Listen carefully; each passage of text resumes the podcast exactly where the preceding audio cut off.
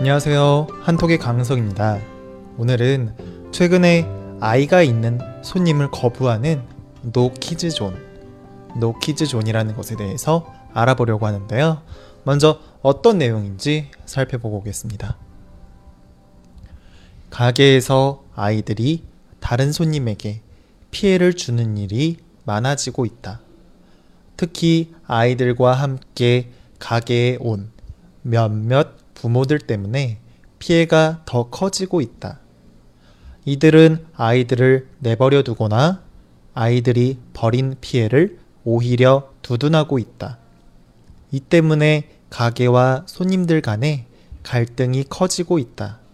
그래서 최근에는 카페나 음식점에서 아이의 출입을 금지하는 노키즈존이 생기고 있다. 네. 아이들을 데리고 음식점이나 카페에 온 부모들이 다른 손님들에게 많은 피해를 줘서 아예 아이들이 있는 손님을 받지 않는 노키즈존이라는 곳이 생기기 시작했다라는 내용이었습니다. 어, 아이가 있는 부모들이 외출을 할 때에는 아이들과 함께 외출을 하죠. 그래서 아이와 함께 맛있는 음식을 먹거나 카페에 가서 휴식을 취하거나 그러기도 하는데요.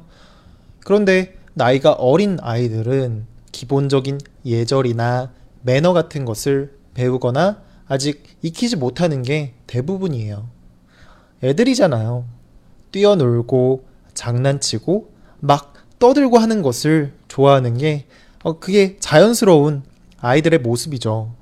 그래서 사실 어, 아이들은 뭐 다른 사람을 좀 더 배려한다거나 어, 다른 사람들을 생각한다거나 하는 것보다 어, 내 생각, 내 감정이 더 중요하다고 생각하고 그리고 행동하는 그런 시기이기도 해요. 그래서 어른들은 아이들이 막 떠들고 떼쓰고 뭐 그래도 애들이니까 아직 뭐 성숙하지 않았으니까 이해할 수 있어 라고 생각하면서 그들을 그냥 귀엽다, 아유 귀엽네 라고 생각해 주고 있어요. 그런데 하지만 문제는 뭐냐면 다른 많은 사람들이 있는 공공장소에서 아이들이 장난을 치거나 떠들거나 하면서 예의를 지키지 않게 되면 그 같이 공공장소를 이용하는 다른 사람들한테 피해가 간다는 게 문제예요. 뭐 예를 들면 영화관에서 영화를 보는데 아이가 막 떠들고 뛰어다닌다면 안 되겠죠. 영어가 집중이 안 되겠죠. 그리고 음식점에서 뭐 다른 손님이 시킨 음식을 뭐 함부로 이걸 막 뺏어 먹는다거나 그래서도 안 되겠죠. 음, 그런데 사실 애들이 뭘 알겠어요. 공공장소에서 예의를 지키는 것에 대해서 잘 모르니까 아직 그런 것을 잘 익숙하고 어, 배우지 못했으니까 그렇게 문제를 일으킬 수도 있어요. 그래서 그런 것까지 이해하고 다른 피해를 받은 사람들이 웃으면서 넘어가는 그런 경우도 있기는 해요. 하지만 기본적으로 공공장소에서 다른 사람에게 피해를 주는 것은 이건 잘못된 행동이니까 아이를 혼내거나 아이의 부모가 그 아이를 통제하고 제지를 해야 해요. 그런데 이제 문제는 뭐냐면 아이들의 부모가 문제인 거예요. 어, 아이의 부모들이 자신의 아이가 뭐 다른 사람한테 피해를 준다면 어, 그것에 대해서 미안해하고 또 아이들이 그것을 또다시 같은 반복을 잘못을 저지르지 않도록 교육시켜주고 알려주고 하지 않도록 그렇게 도와줘야 되는데 해줘야 되는데 몇몇의 부모들은 그러지 않고 있다는 거예요. 심지어 어, 몇몇의 예의 없는 그런 부모들은 피해를 받은 사람들한테 아니 애들이니까 그럴 수 있는 거 아니냐고 하면서 목소리를 높이고 오히려 화를 내고 그러는 경우도 있다는 거예요. 참 개념 없고 예의 없는 사람들이죠. 어, 자신의 아이들이 예쁘고 귀엽고 사랑스러울 수 있는 건 당연한 거예요. 그런데 너무 과도하게 자신의 아이들을 보호하고 감싸는 경우가 많아지면서 공공장소를 이용하는 다른 손님들은 더 많은 피해를 입게 되고 어, 이런 것 때문에 갈등이 생기기 시작한 거예요. 심지어 어떤 경우도 있냐면 어, 아이들이 잘못하거나 예의 없게 하는 것을 넘어서 부모들이 문제를 일으키는 경우도 있어요. 예를 들면 식당에서 다른 사람들이 다 식사를 하고 있는데 어, 테이블 위에서 기저귀를 갈아, 갈아주기도 하고 심지어 그 기저귀를 테이블 위에 버리고 가는 경우도 있어요. 아, 기저귀는 뭐냐면 어, 애기들이 어린 아이들이 어, 배변과 소변을 잘 참고 조절하는 법을 잘 못하니까 어, 오줌이나 똥 이런 것을 이제 누게 되면 그냥 그 옷에서 속옷에 그걸 누게 되면 그것을 이제 바꿔 입히게 하는 그런 어, 속옷을 이제 기저귀라고 하는데요. 어, 아무튼 그런 기저귀를 옆에서 밥 먹는데 냄새나게 그러면 안 되는 거잖아요. 그런데 생각 없이 그러는 부모들이 있다는 거예요. 그리고 또 카페에서 전시해둔 전시품, 아주 비싼 전시품이 있는데 그거를 아이가 들고서 그냥 집에 가버리는 경우도 있었어요. 굉장히 비싼 전시품인데 어, 나중에 이걸 알고서 가게 주인이 아, 이거 좀 다시 돌려주세요. 라고 말했는데 그러고서 이제 다시 돌려줬는데 이게 전시품이 다 망가진 거예요.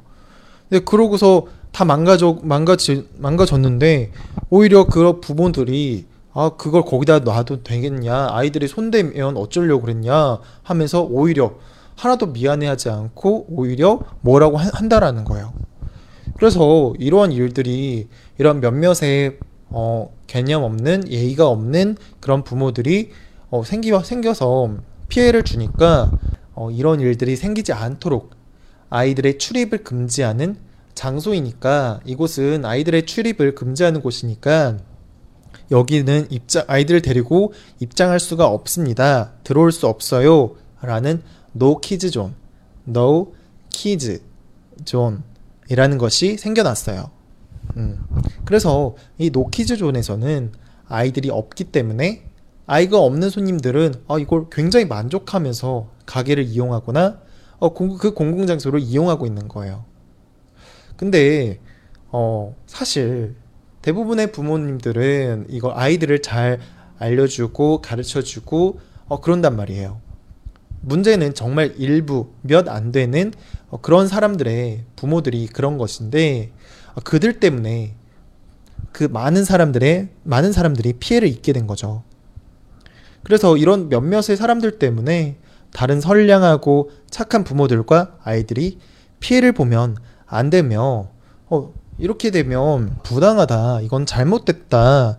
어, 다른 착하고 선량한 그런 부모들과 아이들은 어, 피해를 입는 것 아니냐. 이러면 안 된다. 라고 반대를 하기도 해요. 그래서 이렇게 사람들 간에 노키즈 존에 반대하고 찬성하는 사람들이 이렇게 나뉘어서 분분하게 의견이 나누어지고 있는데요. 이 와중에도 계속 노키즈 존이 계속 늘어나고 있다는 그런 내용의 글이었습니다. 네. 이제 좀 이해가 됐나요? 역시 이해가 됐으면 본문 반복해서 듣고 와봐야겠죠? 한번 듣고 와볼게요.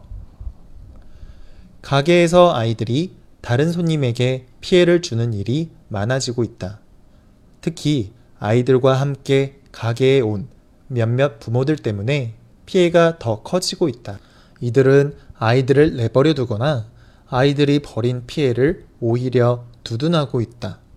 이 때문에 가게와 손님들 간의 갈등이 커지고 있다.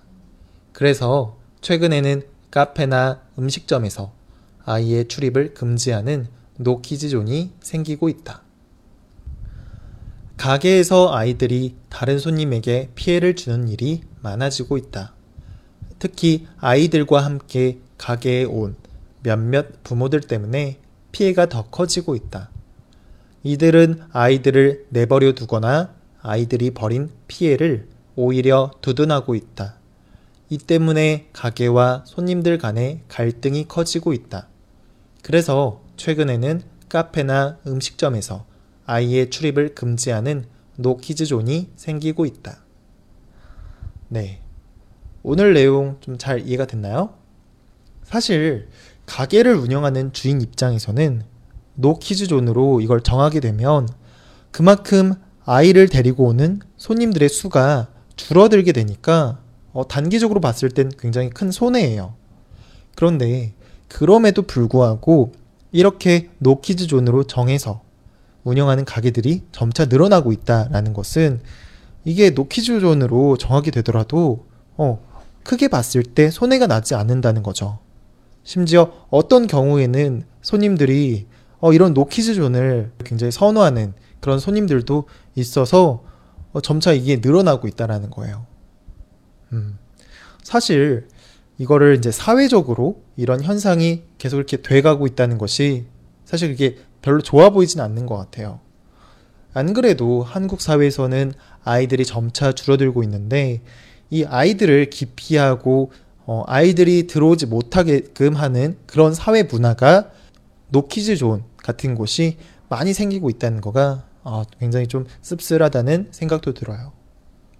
네, 오늘은 여기까지 진행하도록 할게요. 저는 내일 또 찾아뵙도록 할게요.